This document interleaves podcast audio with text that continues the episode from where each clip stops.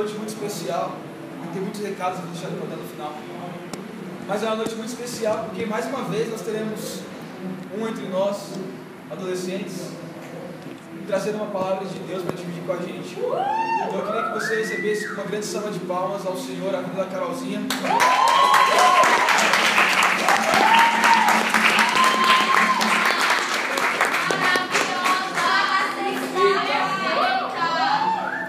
Acender mais próximo da luz, acende a luz, por favor. E quem puder trazer uma aguinha para Carol também. Vocês viram a minha entrada? Viram a minha entrada? Eu vi, mano. Parecia São Paulo Fashion Week, não pareceu? Ela entrou com a música das branquelas. Não, deve ser. Boa noite. Boa noite, bom dia. Boa noite. Povo lindo. Uh! Somos Maravilhoso. nós mesmos. É, eu vou ministrar hoje sobre perdidos. Uh! Forte. Em Lucas 2, 43. Abre aqui vai ler pra nós. Eu aqui, ó, Laura. Eu vou escolher uma pessoa, não pode ser a Laura. Quem que vai vir? Eu escolho.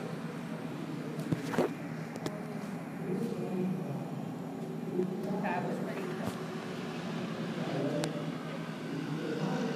Ah, Cadê?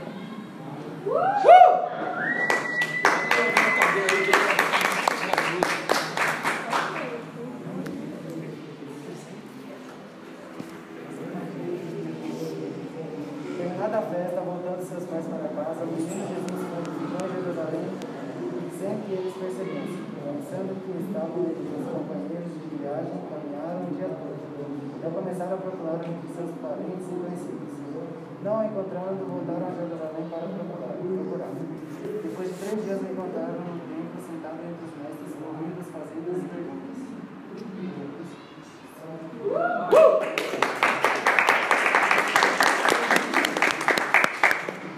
É, eu estava conversando com o meu tio sobre, sobre essa passagem.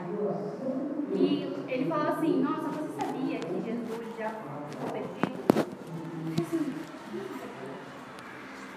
e quando a gente pensa em perdido e liga é, a igreja, a gente pensa, a pessoa está perdida, está no mundo. E aí a gente pensa, eu pensei assim, mano, Jesus está perdido? Como assim Jesus está perdido, gente? É Jesus, Jesus não se perde. E aí, e aí ele me explicou que Jesus estava perdido, porém ele estava no templo, ele estava desaparecido. E a gente tem que se analisar muito, porque não há nenhum problema nós nos perdermos. Mas a questão é, aonde nós estamos nos perdendo? E quando nós nos perdemos, nós sentimos medo.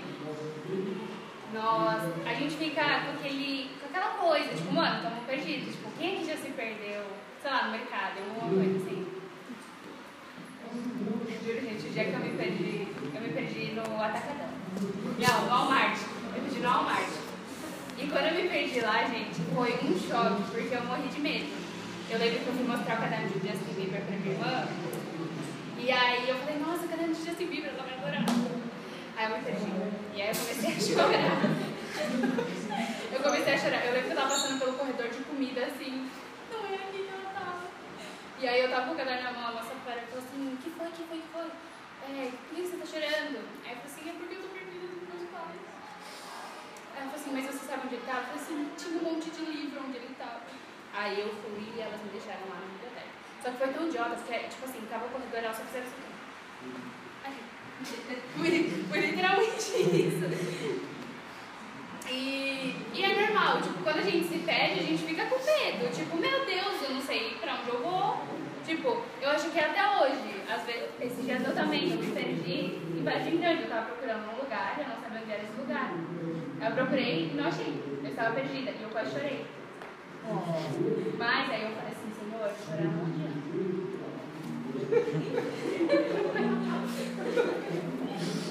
Então, Senhor. Aí eu olhei pra trás e estava no lugar. É sempre assim, é sempre. Então, foi tão ridículo. Eu fiquei tipo, ele tava assim, não, que ótimo. E é aqui.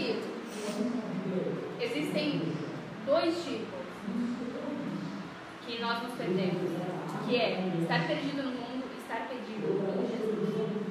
Estar, estar perdido em Cristo. E quando a gente está perdido no mundo, a gente acha que aquilo vai ser mil maravilhas, que aquilo vai ser super incrível, que aquilo vai ser super gostoso, que vai dar muita felicidade. Mas quando você vê, você quebra a sua cara, você pensa que, que bênção, né? Onde eu estou? Porque isso daqui não está me trazendo felicidade, não está me trazendo coisas boas. E a cada passo que eu dou é só para assim. Só para baixo. Quando nós estamos perdidos em Cristo, por mais que nós pensemos, por mais que os outros ao nosso redor olhem e falem assim, nossa, está muito ladeira abaixo. Não. Porque a gente sabe que com Deus, por mais que a gente esteja no meio de uma tempestade, a gente vai estar tá subindo. Sabe? Vai demorar. Às vezes demora. Mas vale a pena depois de tudo. E eu vou falar sobre as diferenças estar perdido em Cristo e de estar perdido no mundo. Porque você pensa, estou perdido no mundo. Poxa, você está acabado, estou perdido em Cristo, você está perdido ainda. Mas você está em Cristo. Então assim, você está perdido. Você está perdido o quê? No mundo? Você está perdido. Mas está no mundo. Entenderam? A diferença não é essa. A primeira é como nos sentimos. Quando a gente se perde no mundo, a gente, a gente sente um vazio. E a gente tem que, a gente tenta ficar sentindo aquele vazio com coisas que não vão preencher. É como se fosse a bateria do celular. A gente, de um iPhone, a gente liga na tomada, você tira, dá uns 15 minutos já tá, não tem mais nada. Já está lá 20%. Então, tipo assim, é a mesma coisa. No mundo, a gente tenta preencher algo que não tem, algo que não se enche. E quando a gente se perde em Cristo, vão haver dores, sim, vão haver dificuldades, desertos, cara, tempestades e afins. Haverão tudo isso. A diferença é que quando você entende que você está passando por essa tempestade por um determinado motivo, você leva as coisas com mais leveza. Eu sempre falo isso. Que tipo assim, eu sou uma pessoa muito alegre. E tipo assim, óbvio, a gente passa por lutas todos os dias, não sou eu, mas vocês também. E eu, tipo, sou uma pessoa que raramente fico triste. Quando eu fico triste, é no meu interior com Deus. É onde eu me abro verdadeiramente. Só que por quê? Porque eu sei que se eu estou passando por uma dor hoje, é porque Ele vai me levantar. Se eu estou caindo, poxa, é muito importante a gente aprender a cair para a gente saber como levanta. Para a gente sentir aquela dor. Tipo, poxa, quando você quebra o seu celular, uma vez, você deixou o seu celular cair no chão uma vez. Você não vai mais deixar o celular cair da mesma forma. Se ele cair, vai ser de outro jeito. Porque você aprendeu que se você deixar cair daquele jeito, ele vai quebrar. É normal a gente errar. Mas quando a, a gente vai aprendendo, a gente aprende com ele. E é muito importante a gente não ser cara de pau e continuar fazendo aquilo da mesma forma, mesmo sabendo que é errado.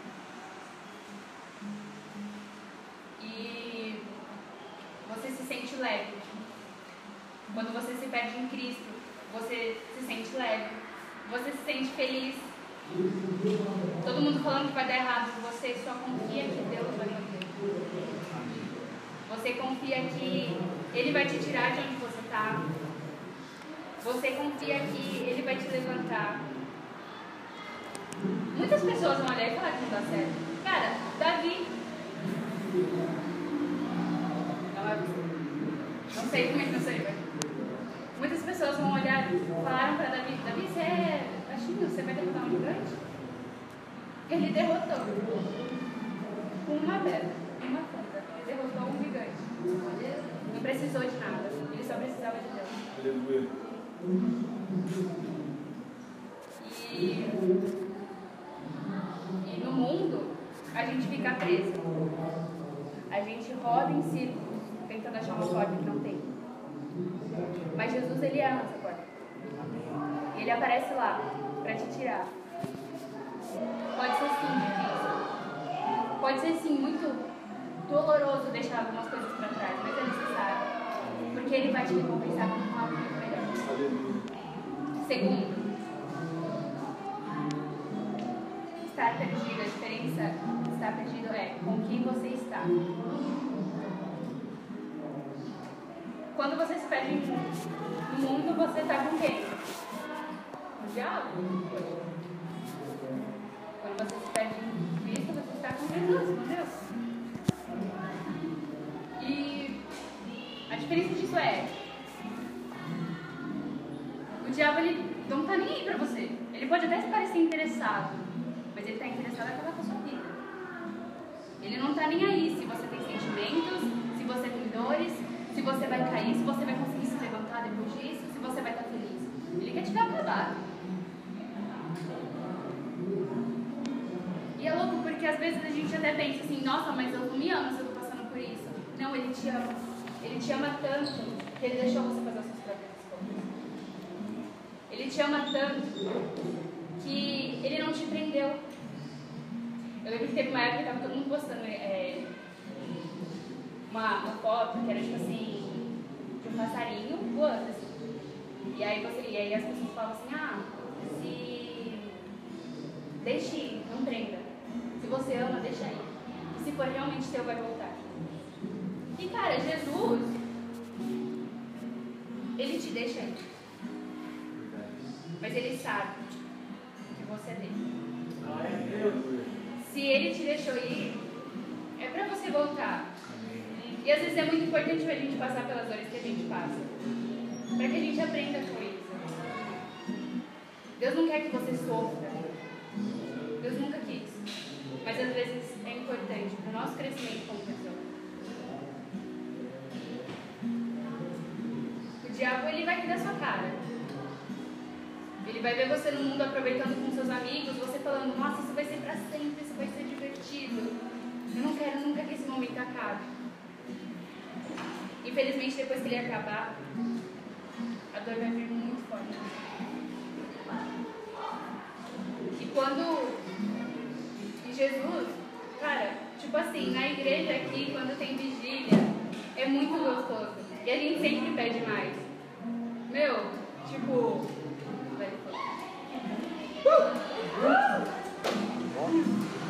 É muito gostoso quando a gente tá junto. Pensa, meu, sabe? Na igreja, sua não deixa você estar na igreja. Você tá com uma galera muito top, muito divertida, muito pra cima. Você tá lá pra sentir Espírito Santo e a sua noite fica maravilhosa. Porque, querendo ou não, as pessoas são muito, são muito divertidas, então elas te fazem rir. Poxa, na, na última vigília que teve, na vigília dos quadros, cara, pô, eu achei muito que o povo da família foi muito bom, muito engraçado. E tipo assim, quando a gente tá nesse ambiente, fica tudo melhor, sabe? Aqui era tipo, pra mim antes era um lugar que eu pensava assim, em casa, não aguento. Cheguei aqui, tá ótimo. Às vezes tem gente que quer ficar aqui na igreja só porque é um lugar de aliviar as dores. Só que Deus não está com você só na igreja. Deus está com você em todo lugar. Se perca, se perca, se perca. Se perca em Cristo. Porque Ele vai te dar a verdadeira felicidade. Ele está com você. Ele não te deixou. Ele vai estar lá para levantar a sua mão se você cair. Se você cair, Ele vai te levantar, tenho certeza.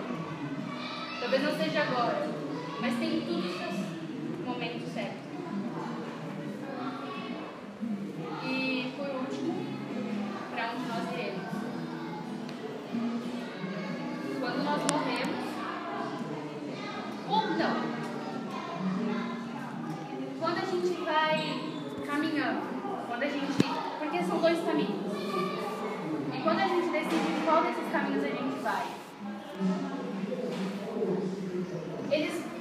Para algum lugar.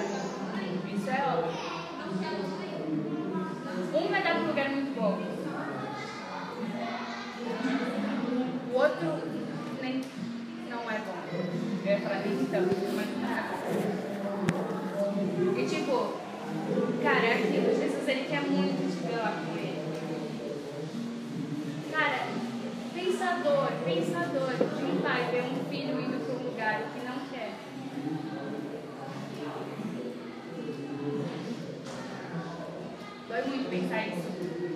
Porque às vezes as pessoas que a gente tanto ama não vão.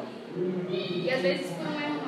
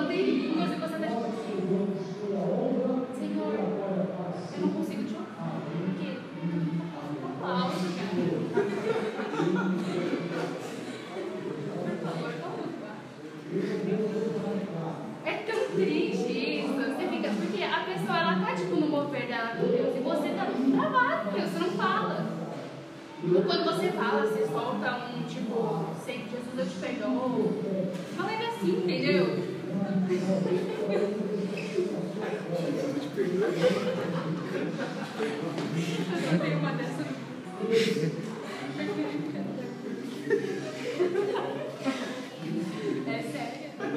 O Luiz falou assim: a só não pede perdão quando perdão.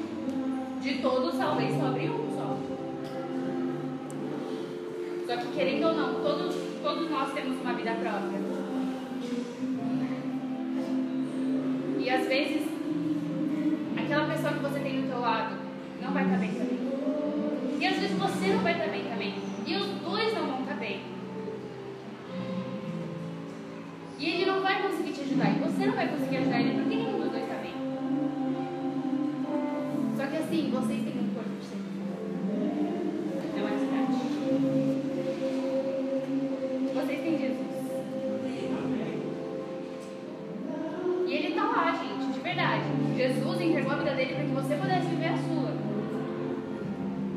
É muito bom a gente ter outra vida, outras vidas ao nosso redor, sabe? Mas ele deu a vida dele para que você vivesse a sua vida e para que você entendesse que você é amado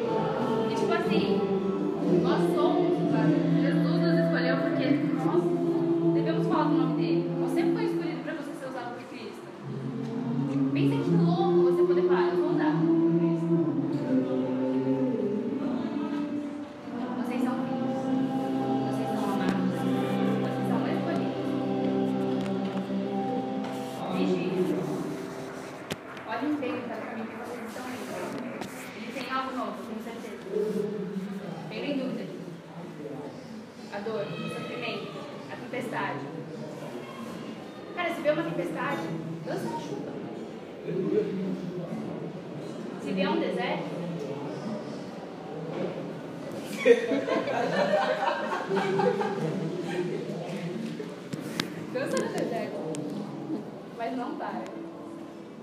Não para.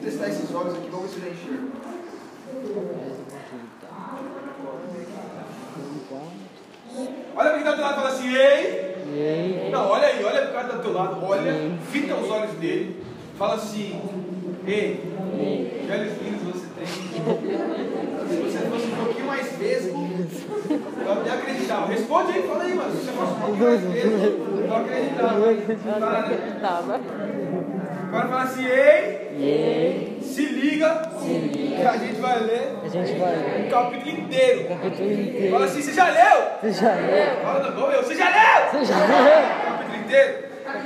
Então se prepara, que é agora. Então busca aí, Filemão. Quem quer achar, fala assim, eu achei. Eu achei. Eu, Procura aí, Filemão. eu achei, né? Quando eu era kids, eu falava assim, ah, hoje é o livro de filé mignon. Entendeu? Filemão. É ruim, né? Tá bom, então eu achei o livro de Filemão. A carta de Filemão. Quem achou? Ah, lembra? Tá lá embaixo, lá no final do Novo Testamento. Depois de Tito, antes de Hebreus. Quem achou? Fala eu. Eu. Nossa, ninguém achou. Eu. Então, fala, olha quem tá do lado de novo, fala ei. Ei. Você não sabe Você não sabe nem achar nem achar. livro. Não, mas fala a verdade, fala assim, ei, Ei. Prepara, Se prepara. abre o teu entendimento. Abre seu Essa entendimento. palavra vai te renovar. Pra te renovar. Amém? Filemão 1 fala assim, ó. É uma carta que Paulo escreveu para o maluco. E fala assim, ó. Paulo, prisioneiro de Cristo Jesus, ao, e o irmão Timóteo, ao amado Filemão, também nosso colaborador, e a irmã Áfia, e Arquipo, nosso companheiro de lutas, e a igreja que está em tua casa. Graça e paz a vós outros, da parte de nosso Deus, do nosso Pai e do nosso Senhor Jesus Cristo. Olha só, versículo 4. Comece a acompanhar o versículo 4. Na moral. Filho irmão, dou graças ao meu Deus, lembrando-me sempre de ti nas minhas orações, estando ciente do teu amor e da fé que tens para com o Senhor Jesus e todos os santos, para que a comunhão da sua fé se torne eficiente no pleno conhecimento de todo o bem que há em nós, para com Cristo. Pois, irmão, tive grande alegria e conforto no teu amor, porquanto o coração dos santos tem sido reanimado pelo, por meio do- da sua fé. Pois bem, ainda que eu sinta plena liberdade em Cristo para te ordenar o que convém, ele está falando, eu me sinto livre para te dar uma ordem, para mandar em você. Eu me sinto livre para isso. Mas eu prefiro solicitar em, em, nome do amor, sendo que sou Paulo, o velho, e agora até prisioneiro de Cristo Jesus. Sim, eu te peço em favor do meu filho Onésimo. Guarda o nome desse cara, Onésimo. Olha que tá do lado e fala assim, ei, se liga, no tal do Onésimo. Fala assim, como é que é o nome do cara então? Onésimo. Que gerei entre algemas. Ele gerou entre algemas porque era na prisão.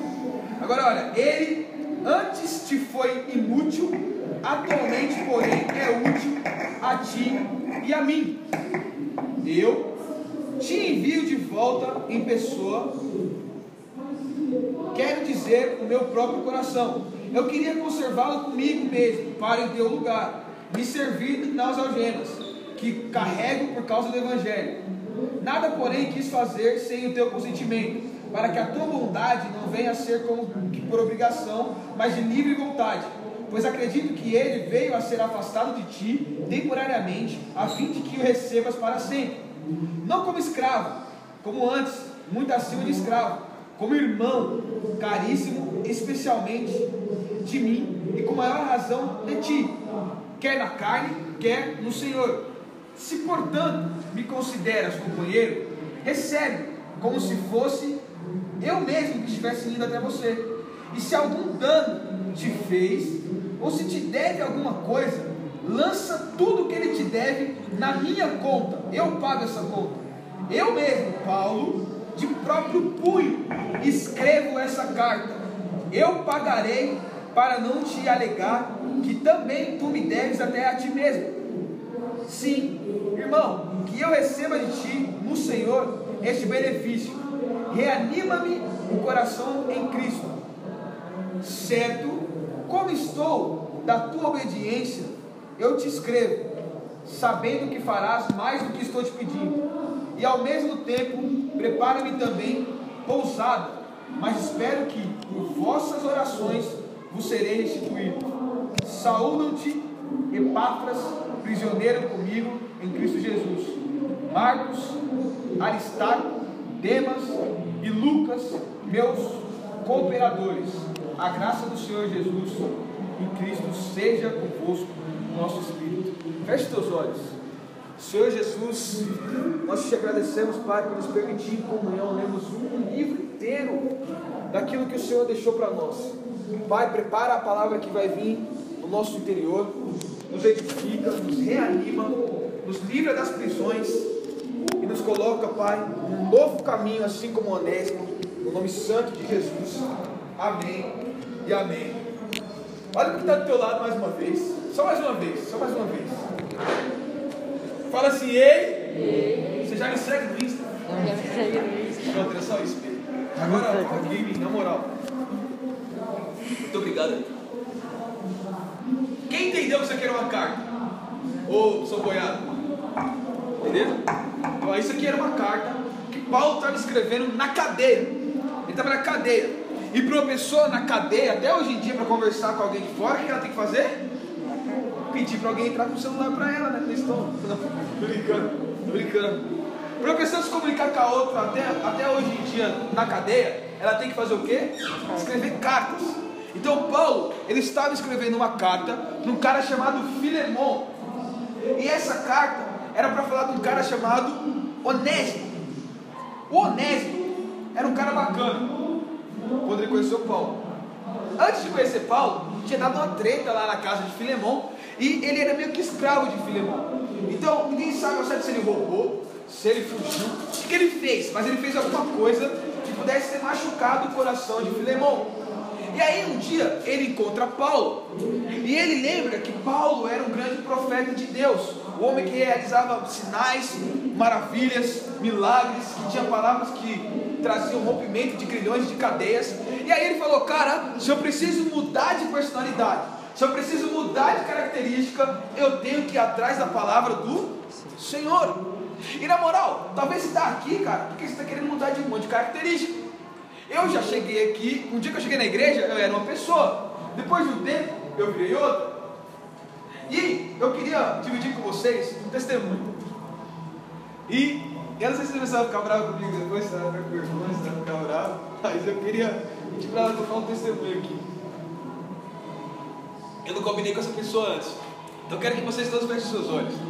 Feche seus olhos e eu vou perguntar pra pessoa. Feche todo mundo o olho. Eu vou perguntar pra pessoa se ela pode contar um testemunho. Mas ninguém olha.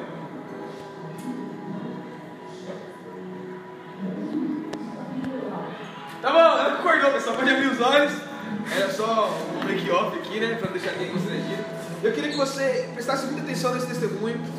Como Deus ele transforma até coisas impossíveis. Porque é muito difícil transformar essa vida aqui em uma coisa boa, né? Mas brincadeira, brincadeira. Ela tem algo.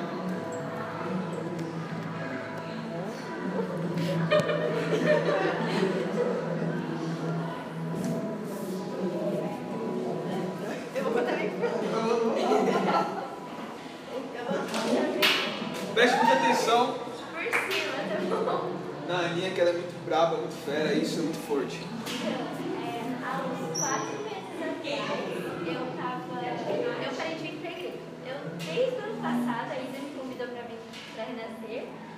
E eu vim assim, todo mundo tipo de evento. Se o Lucas falasse assim, "Ah, a gente vai pra rua, só pra ir pra rua. Eu ia pra rua. Mas eu tava em todo mundo tipo de evento.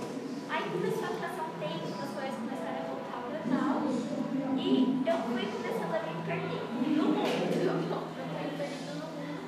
E me distanciei da igreja. Isso, no começo, era bem legal. Assim, eu não entendia, mas na minha cabeça era legal. Só que comecei a sentir um vazio dentro de mim que eu não sabia como preencher. E eu comecei, eu não sabia como realmente tirar isso de mim. Então eu me cortava. Eu passei a me cortar por meses e comecei a fazer coisas assim que eu nunca tinha imaginado. Eu comecei a duvidar de mim mesma. Eu comecei a duvidar sobre a minha sexualidade, enfim. É, eu comecei a duvidar de tudo. Comecei a duvidar se eu era amada, achava que ninguém amava e me cortava para aliviar essa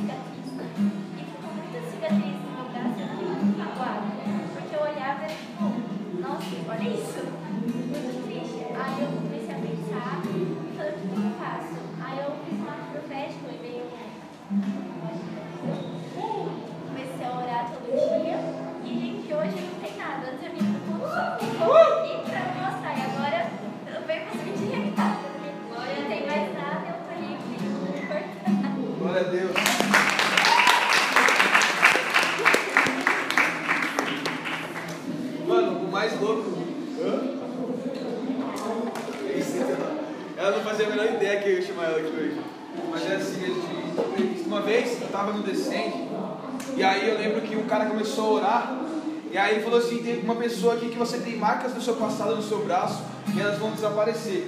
Aí eu falei assim: Estava no estádio assim, falei: duvido. O maluco levantou o braço e as marcas sumiram. De longe eu não vi desaparecendo, mas as pessoas que estavam perto gritaram. Você estava no mesmo estádio que eu, né? Foi mais de um, né? Sumiu um monte de marca no braço da galera e todo mundo, uau! Eu fiquei, e eu lembro quando eu saí daquele dia, eu saí diferente daquele lugar, eu saí com muita fé. E eu falei assim, Deus, mano, na moral, eu sei que a, a maior faixa etária que se corta hoje em dia são os adolescentes. Então eu quero orar por isso, para que isso seja, se tem alguém se cortando no ministério, para que isso aconteça. E aí um dia a Ana chegou para mim e falou assim, lembra das minhas marcas? Não tem mais nenhum. E a gente viu a glória do Senhor agindo na vida dela, mano. Eu quero que você aplauda mais uma vez.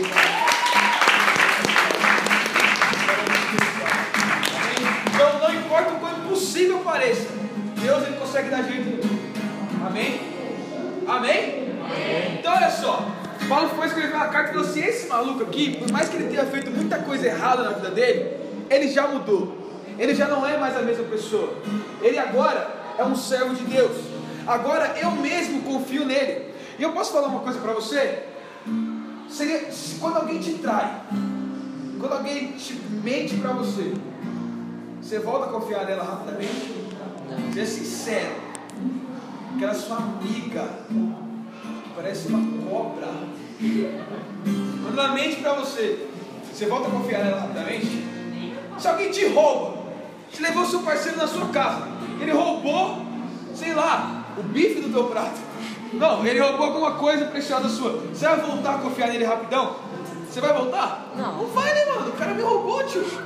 E aí, não é comprovado, mas muitos falam que o que ele tinha feito era, era roubado e fugido. Então, para alguém voltar a confiar em alguém que te fez mal, é muito difícil. É muito difícil. Só que Paulo ele escrevia da parte de Jesus, ele fala da parte do próprio Cristo. E eu quero dizer uma coisa para você. Talvez você tenha roubado até a esperança de Jesus na sua vida. Talvez você tenha roubado os sonhos de Deus na tua vida, os propósitos na tua vida. Talvez você vive roubando as promessas de Jesus. Mas eu quero dizer para você uma coisa: Ele continua confiando em você. Ele continua insistindo em você. Ele continua insistindo em mim e em você. Porque o nosso Deus não é um Deus que começa a escrever uma carta e no meio, por birrinha, ele rasga ela. E quantas vezes a gente já rasgou aquilo que Jesus escreveu a nosso respeito? Vamos lá, não vou nem perguntar de você. Quem conhece alguém que um dia chegou na igreja e estava, ó, vamos pra cima, vamos arrecadar, vamos aí, vamos orar, vamos evangelizar, vamos louvar. Conhece alguém assim já? Cara, a gente vive rasgando a carta de Jesus quando chega no momento do B.O. A Carolzinha falou pra gente aqui, não quer dizer que a gente vai estar 100%, a gente vai ter luta, a gente vai ter guerra, mas não quer dizer que Jesus deixou de escrever a história, ele continua escrevendo a carta. E eu quero levar você agora a, a uma passagem, a outra coisa que Paulo também escreveu, muito importante, e eu quero que você entenda isso, porque é a partir desse versículo que a gente vai continuar, e a gente vai ser rápido, porque a gente tem a nossa cantina hoje. Então eu quero que você preste muita atenção nisso, não perca o foco. Segundo Coríntios,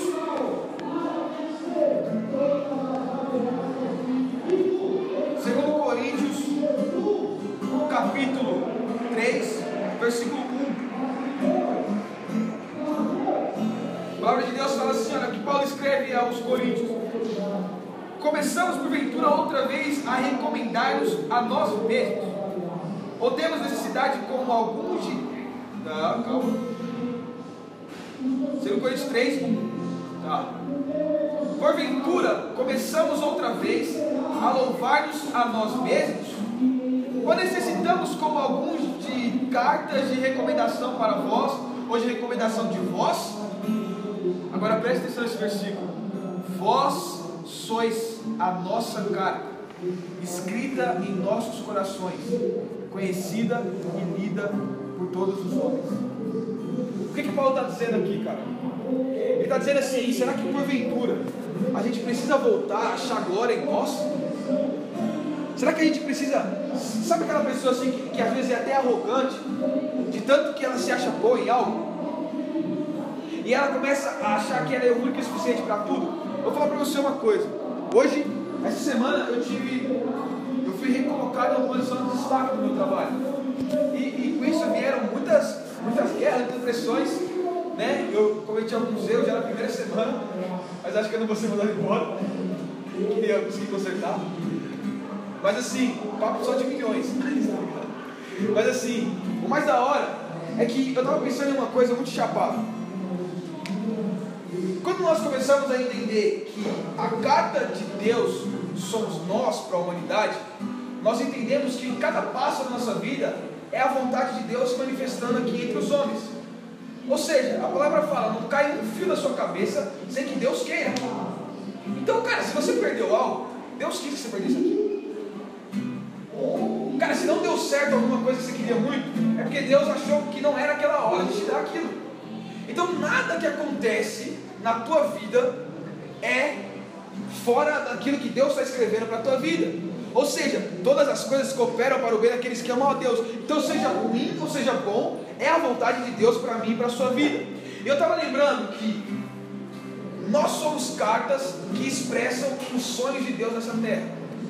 Você é uma carta que vai expressar o sonho de Deus para alguém, para a vida de alguém. Eu estava lembrando que eu sempre quis empreender na minha vida. Sempre quis empreender. E eu falava assim, Deus, por favor, meu, dá uma ideia. Preciso muito empreender, eu quero ganhar dinheiro. Meu Deus, me ajuda. E nunca vi uma ideia. E aí eu falava assim, eu lembro que todas as minhas orações eu falava assim, Deus, eu quero empreender, mas eu quero um dia ter a experiência de trabalhar no coração de São Paulo. Eu quero trabalhar na Paulista. Eu sempre falei, antes de me converter, eu falava isso nas orações com Deus. Que eu era um coroinha. Eu era um coroinha bom e fiel. E eu orava para Deus. Eu falava, Deus, eu quero, antes de, de ter uma empresa, eu quero ter a oportunidade de trabalhar na Paulista. Quero um lugar onde eu estudava na faculdade, todo mundo falava que queria trabalhar. Eu queria trabalhar lá. E o mais louco é que Deus me levou até aquele lugar.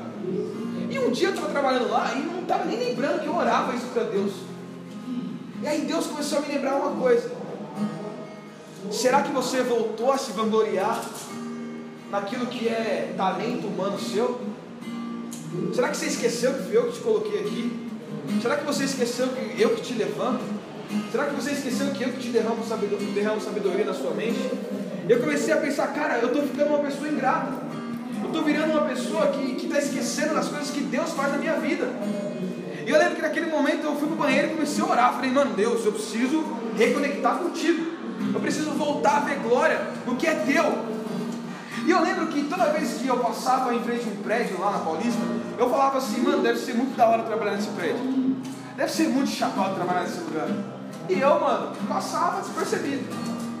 E eu lembro que eu estava no trampo e Deus de novo me pegou e falou: Cara, você não está lembrando que tudo na tua vida sou eu que faço. Você tem esquecido de dar glória, você tem esquecido de fazer devocionais, você tem esquecido de, de jejuar, você tem esquecido de agradecer. O que está acontecendo com você, cara? Será que você esqueceu que a carta que você é é da minha parte e não da sua? E eu comecei a apanhar muito do Espírito Santo. E aí eu catei e falei assim: Deus, realmente eu estou esquecendo. Mas pai, volta a me mostrar para que eu possa abrir os meus olhos. E Deus ele é tão perfeito naquilo que ele faz que na semana, uma semana eu orei isso. Na outra semana, sabe o prédio que eu passava em frente e falava que era da hora trabalhar lá?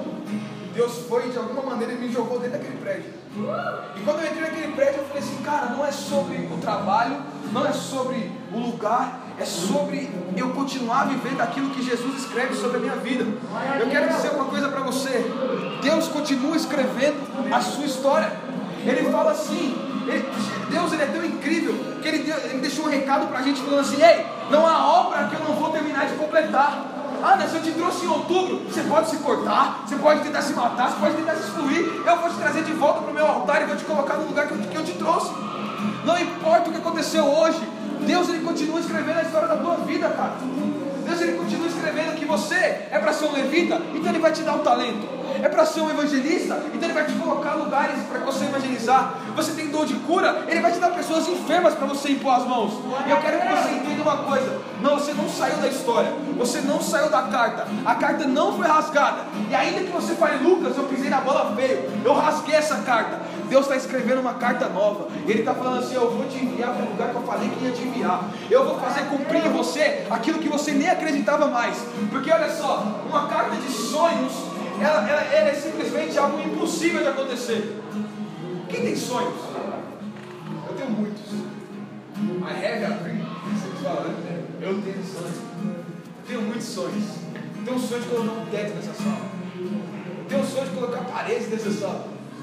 Quem lembra quando a gente ficava lá embaixo, lá no meio dos ratos? No meio da- das maquitas? Lembra? Meu Deus. A gente já tem uma parede. Quem, mano, quem lembra da antiga sala do time? Lembra? Eu sou desde o começo. Que tinha rato. Ah, Que, que... era pequeno. Não, calma, é isso que eu vou falar, calma. Quem lembra da antiga sala do time lá no outro prédio? Mano, na moral, teve uma vez que eu cheguei, né? Vamos lá, mano, olha só que louco. Deus, quando Ele escreve cartas na nossa vida, até aquilo que a gente não quer, Ele faz acontecer. Porque eu lembro quando eu entrei na igreja, eu olhava pro time e tinha uns caras de 25 anos que vinham bêbado no culto. Quem pegou esses caras? Aí, mano, lembra desses caras? Tinha uns caras de 25, 23 anos vinham tudo bêbado no culto, do time, do time. Aí eu olhava aquilo assim, eu falava, mano, esses fariseus desgraçados aí, tio. Deus, esse time da. Nossa, que sal. Aí um dia Deus falou assim pra mim, só subir o time, cabrinho. E eu lembro que eu comecei a caminhar com o time. E não tinha time de manhã. Aí eu falei assim, mano, eu quero fazer o time das 10. Aí isso é do time das 10, né? A gente era do time das 10. A gente falou, vamos fazer o time das 10. Vamos começar. Eu era ministro. E aí, mano, um dia eu fui abrir a sala do time das 10 para fazer o culto. E quando eu abri a sala, tinha um maluco de samba canção. Camisetão.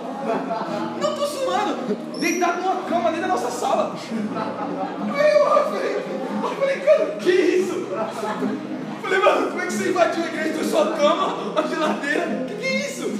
Aí o cara falou assim, ó, deu 10 horas, você que é um pastor das crianças, mano, desculpa ter saído. Aí eu falei, não entendi nada, parça. Mano, eu não tô zoando. O cara, o cara fez isso fora. Eu falei, mano, Aí chegou a galera pro culto, fiz o culto natural lá, mano, nem falei nada pra ninguém. Os caras, mano, que é essa cama aqui? Tipo, eu não, cama profética. Existiam quatro amigos que pegaram um cara numa cama, eu preguei sobre isso, mas disfarçado, eu não tinha entendido o que era. Aí acabou o culto, o maluco volta. Aí ele voltou assim, mano, falou assim, ô pastor, desculpa. Mano, eu era, eu era diácono, eu acho. Falou assim, ô pastor, desculpa, mano, o culto aí não queria atrapalhar. Eu falei assim, tá bom, amador do que você? Aí ele falou assim, então, eu sou morador de rua, sou usuário de crack. E eu, eu conversei com o bispo, e ele falou que eu podia morar aqui embaixo. Eu falei, bem na sala do né? Aí, aí ele foi morar lá. Aí ele falou assim, mas deu um trato, eu tenho que ir todo dia pro culto. E ele foi todos os dias no culto. E aí ele falou assim, minha vida vai transformar. Eu falei assim, mano, glória a Deus, vai transformar mesmo. Só coloca uma calça lá pra saber. Aí aí eu falei assim, mano, glória a Deus, tal, não sei o que lá. Aí, mano, sempre foi passando o tempo. Passando o tempo, daqui a pouco sumiu a cama. Eu falei, mano, que será que aconteceu com o cara, tio? Foi arrebatado? Aí um dia, mano, eu chego na igreja, eu vejo ele de social, barba feita, cabelo cortado, gordo forte, ele estava magrão, dando testemunho na igreja. Acabei de voltar para casa da minha família, consegui um trabalho e hoje eu sou um grande servo do Senhor Jesus. Mano, naquele momento eu falei, meu Deus! Primeiro a conhecer o Pico. Você lembra, mano? Mano, eu dei minha garrafa d'água pra ele. Você lembra, mano? garrafa de dois litrão que eu tinha de garrafa d'água. Mano, era incrível. Abracei o cara todo sujo. Mano, mandei todo mundo pra casa. Mano, cara, e eu lembro que aquele dia minha fé voltou a, a ser ativada, porque eu falei, cara, não importa o estado que a carta esteja, se ele falou que ele vai continuar escrevendo a carta, ele vai continuar escrevendo a carta. Sabe por quê? Quem já viu o Jair Carteiro? Hoje em dia é Sedex, né?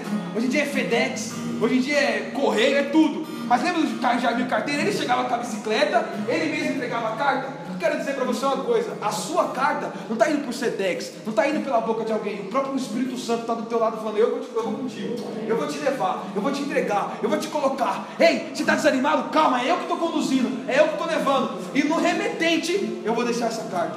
Você é uma carta que vai chegar no propósito que Deus falou que você ia chegar. O cara estava na rua, estava perdido, estava drogado. Hoje em dia, sabe o que eu lembrei dele? Porque agora ele comprou um carro, cara. Ele tem um carro, ele tinha uma carroça para carregar papelão. Agora ele tem um carro para carregar as pessoas para a igreja. Mano, hoje talvez a sua família seja mais destruída. Amanhã talvez o seu pai seja o pastor que está pregando ali embaixo. A sua irmã seja a menina que está pregando aqui no TIM. Não desista de quem está ao teu redor, porque a carta que é você, ela reflete para todos, porque Paulo falou: vocês, em ti, vocês são a carta escrita no coração de Jesus, conhecida e lida por todos os homens. Não vai ficar só em você. As pessoas que te olharem vão saber que Deus é Deus na tua vida, vão saber que Deus transforma, que Deus cura, que Deus restaura. Eu quero que você feche os teus olhos, mano. Mano, mas agora coloca a mão na tua cabeça, assim, ó. Coloca a, mão na tua, a sua mão na tua cabeça. Coloca assim e fala, mano, começa a fazer um carinho em você.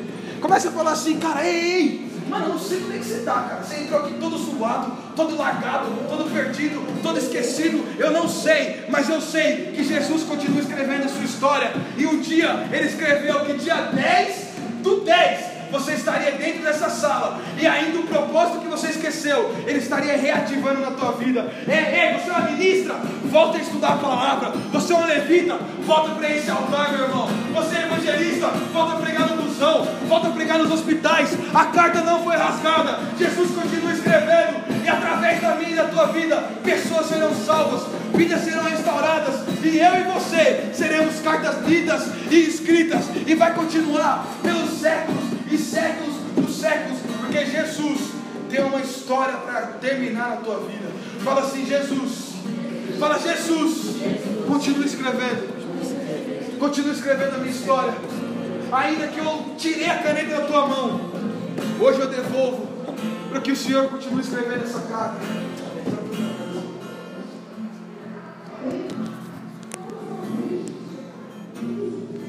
A realidade, cara, é que Jesus, ele nunca deixou de escrever. E talvez você se confundiu, porque as coisas ficaram estranhas. Mas eu quero dizer uma coisa para você. Um dia, estava na escola. E olha só.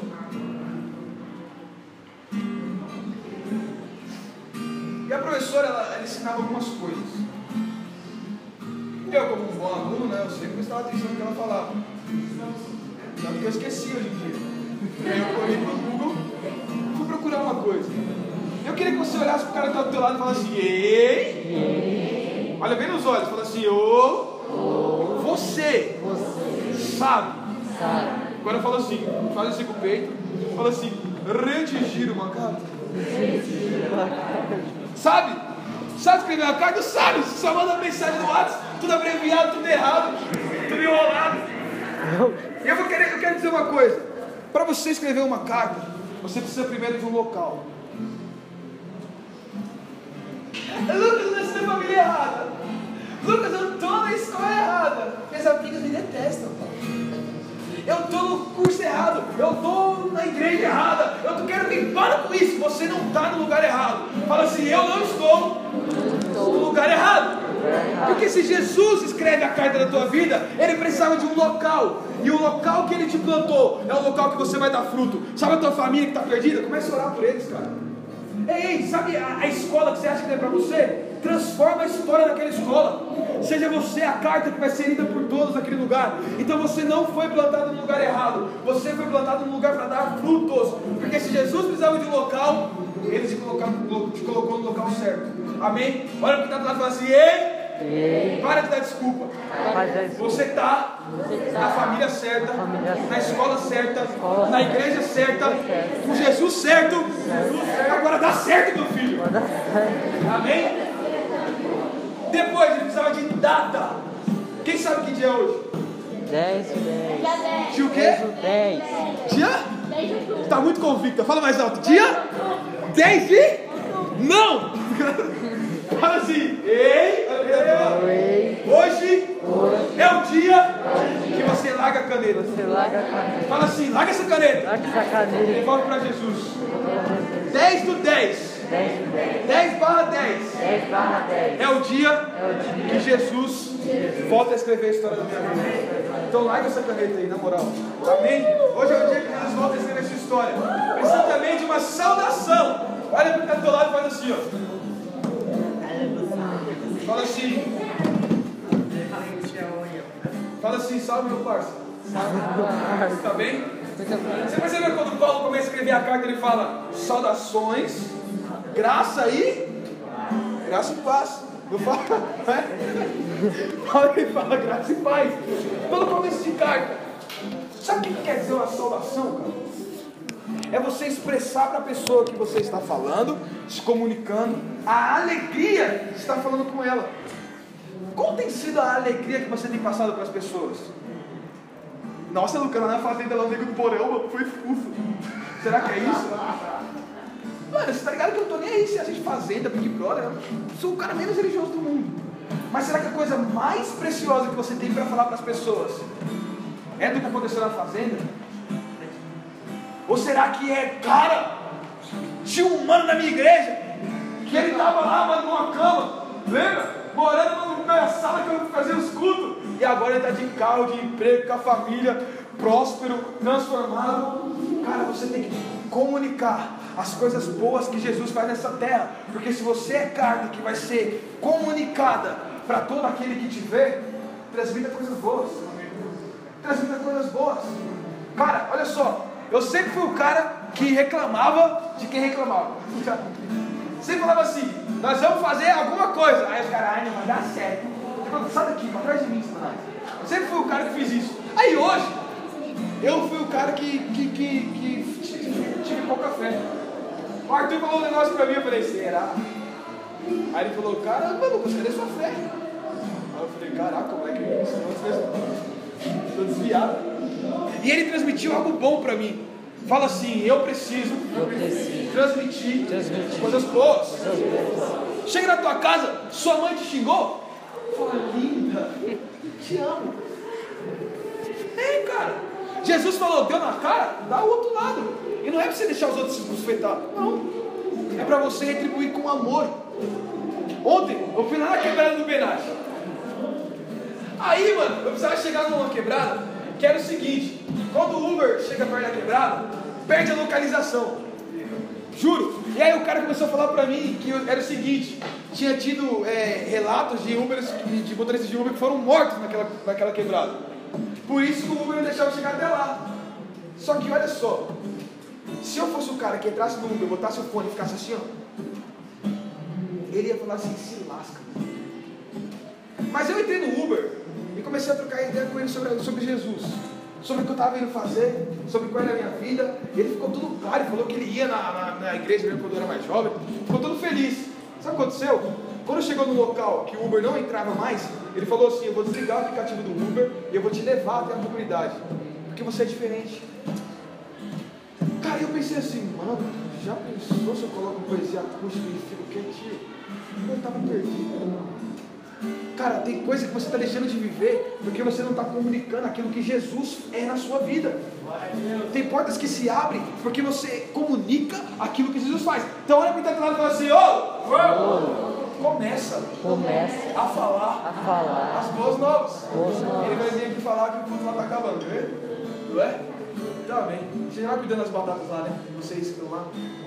Obrigado, por favor, te amo. Obrigado. Olha só. Fala assim, ei. Ainda tem mais um pouquinho. Tem mais um pouco. Olha só. Para escrever uma carta precisa de um vocativo. Mano, quem sabe o que é um vocativo? Você sabe o que é um vocativo? O que é um vocativo? É o quê? O que é um vocativo?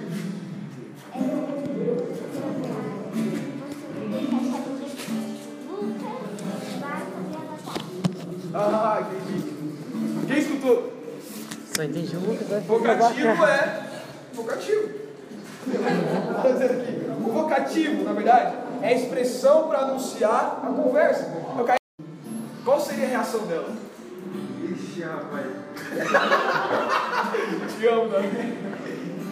E se fosse na introdução do livro da minha vida, seria do mesmo jeito. A pessoa ia ler e falar assim, nossa, vou continuar, porque aqui não é um livro cristão, né? Vou continuar.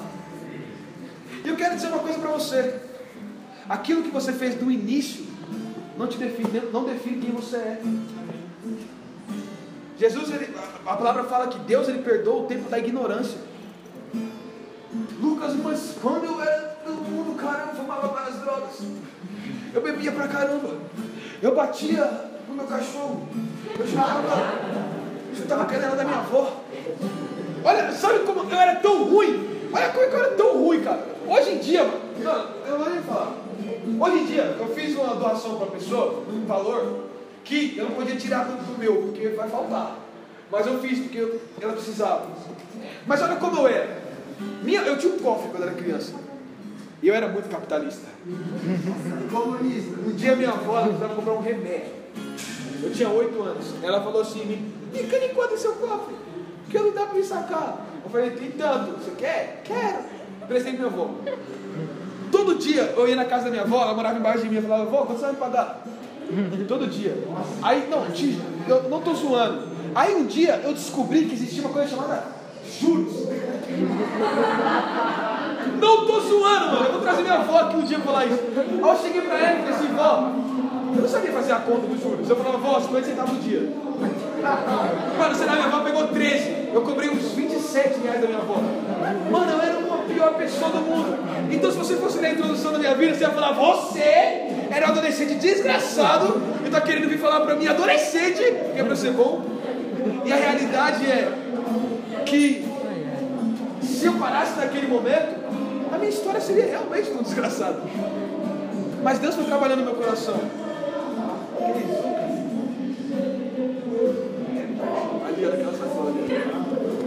Aí, não, falei, eu com você. Aí, olha só, que louco. Hoje, quando Deus ele coloca algo em minhas mãos, a primeira coisa que eu faço é comprar roupa. Cadê? Cadê? A primeira coisa que eu faço quando Deus coloca algo nas minhas mãos é analisar o cenário ao meu redor. O que, que o time precisa? De um teto.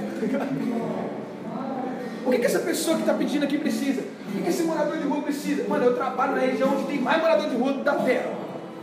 Não tem como passar todo dia lá sem abençoar alguém. Não tem como.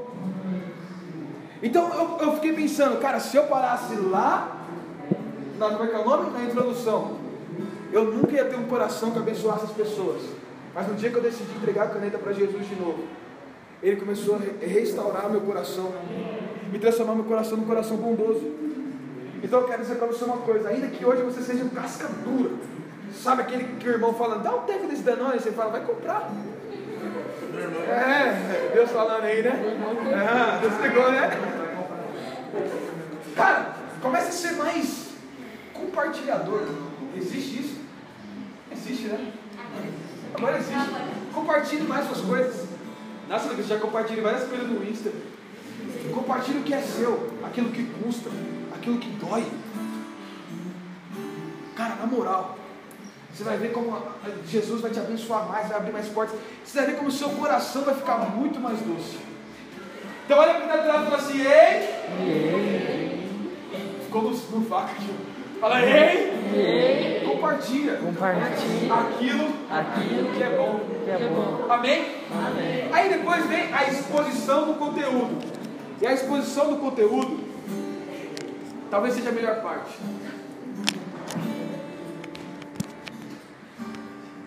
Quem já pegou uma bolacha, um refrigerante e leu o rótulo? Já leu o rótulo? Não. Tá bom. O que tem? Você lembra de alguma coisa que, que tem na, no rótulo da, da Coca? Água, açúcar, cafeína, cafeína, água, Tem cocaína, não, coca, coca, a folha de coca, sei lá, deve ter, né? Quem aqui já passou por muitas experiências que as pessoas te julgaram antes de saber o seu conteúdo? Tipo, olha o neguinho ali. Tipo, olha o popinho ali, ó. Quem já te passou por essas coisas? Que as pessoas te julgaram antes de saber quem você era?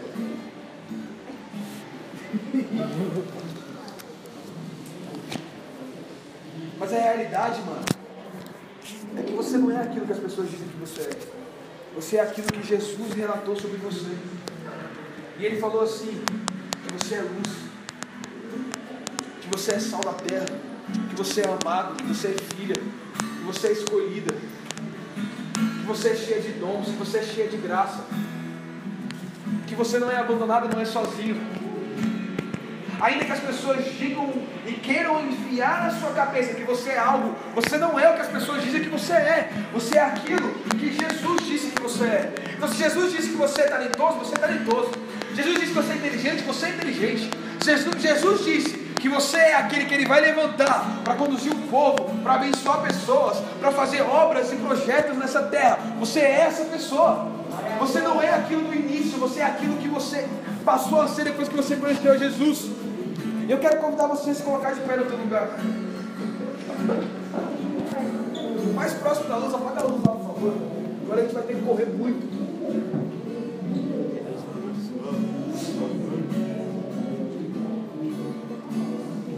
Cara, eu queria muito que você entendesse uma coisa.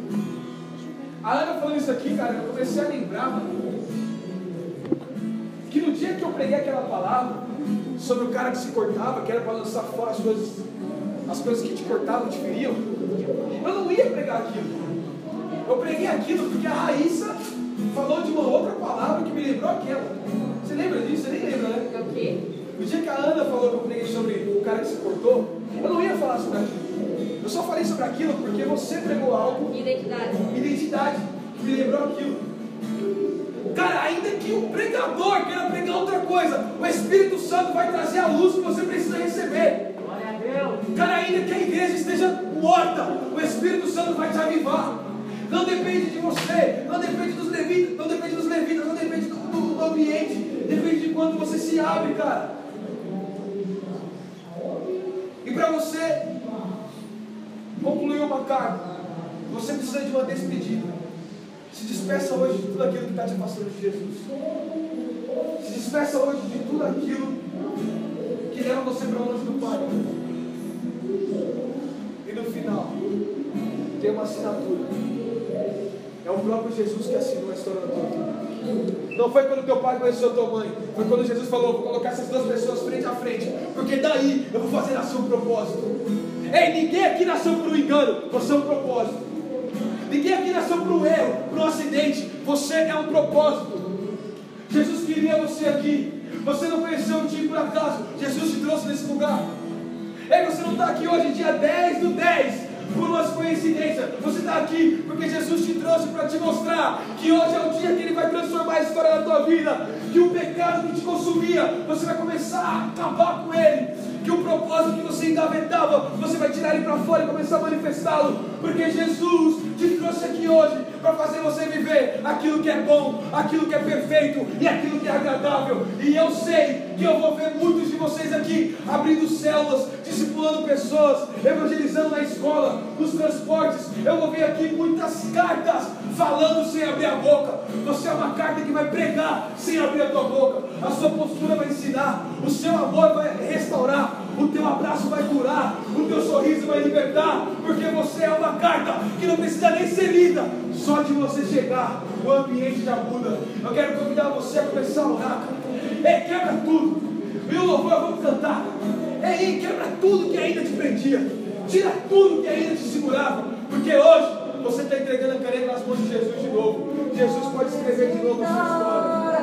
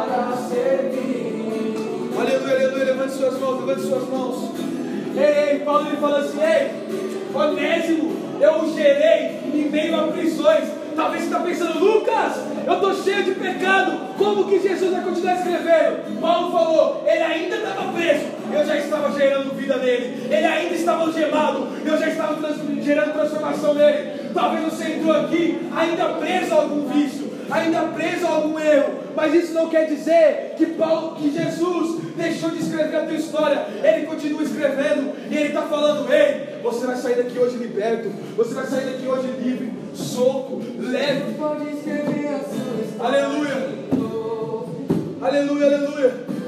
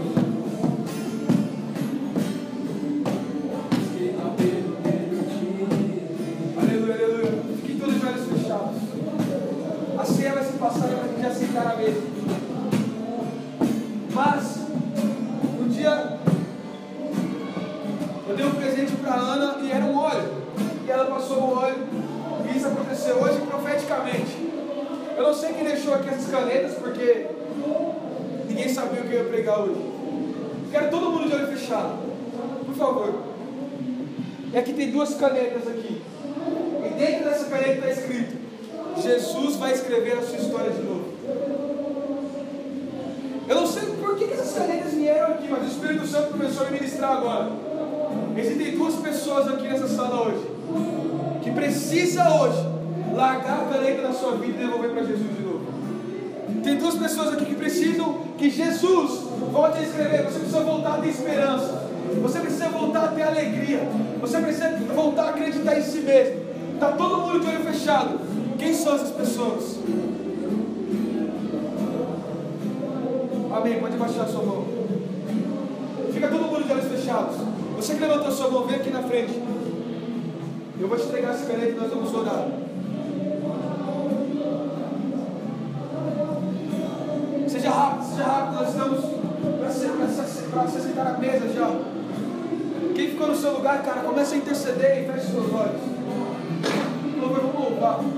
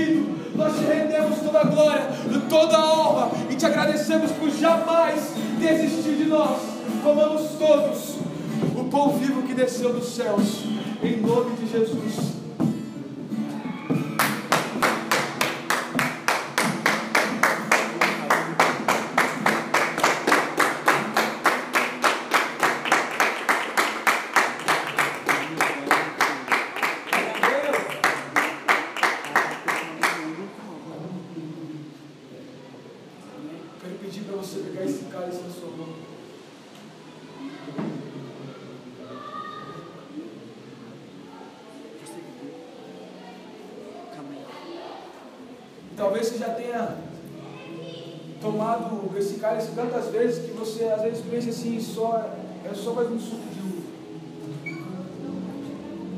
Talvez são tantas, tantas, tantos domingos, tantos cultos, que a gente às vezes pensa que é só mais um suquinho dentro de um, um potinho.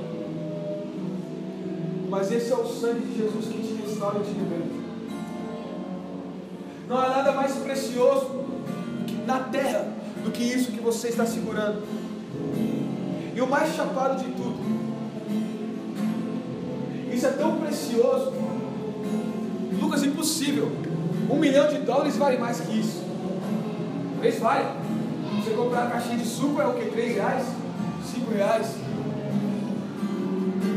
Só que um milhão de dólares tem o poder de te deixar bonito, arrumado, carro do ano, mas o poder de restaurar aquilo que você é interiormente. Um milhão de dólares tem valor aqui na terra. Esse suco também tem valor na terra. Mas dinheiro não tem, não tem valor no mundo espiritual. Isso aqui tem muito valor. O cara se aceitar na mesa. Lembre-se de uma coisa. Gente se aceita à mesa com Jesus, é dia de festa.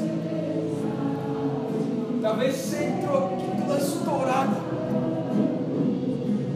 E a música que a gente cantou fala: A minha festa estava tão vazia de sorriso, mas olha o que Ele fez comigo. Porque esse sangue, e não o suco, mas o ato profético, pode fazer comigo e com a sua vida. É algo muito além do que a gente pôde um dia pedir ou imaginar. Sabe? Na moral, o dia que eu entrei naquela sala, eu vi aquele maluco, todo destruído, sujo, drogado. Até eu me assustei. Hoje em dia, quando eu recebo um abraço daquele cara, meu espírito se renova, porque ele é cheio da presença do Senhor. A presença do Senhor, ela restaura até aquilo que não tinha mais jeito nenhum.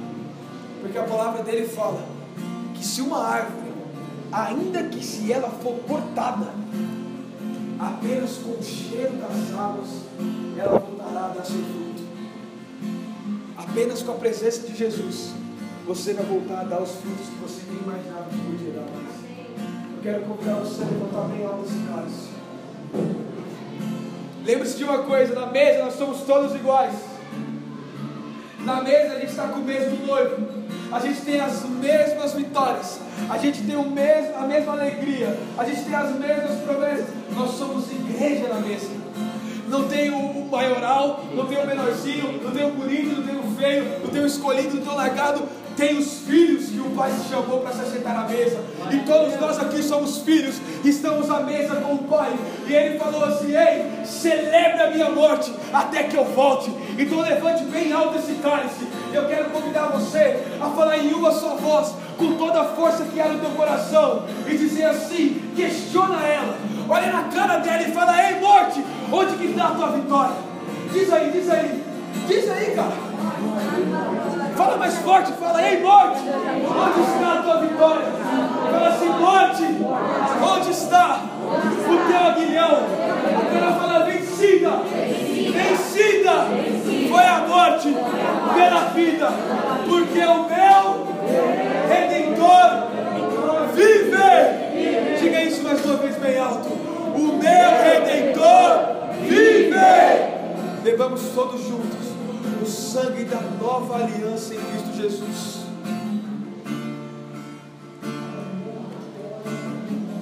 Glória a Deus! Aleluia! Todo bem forte Senhor, todo bem forte Senhor.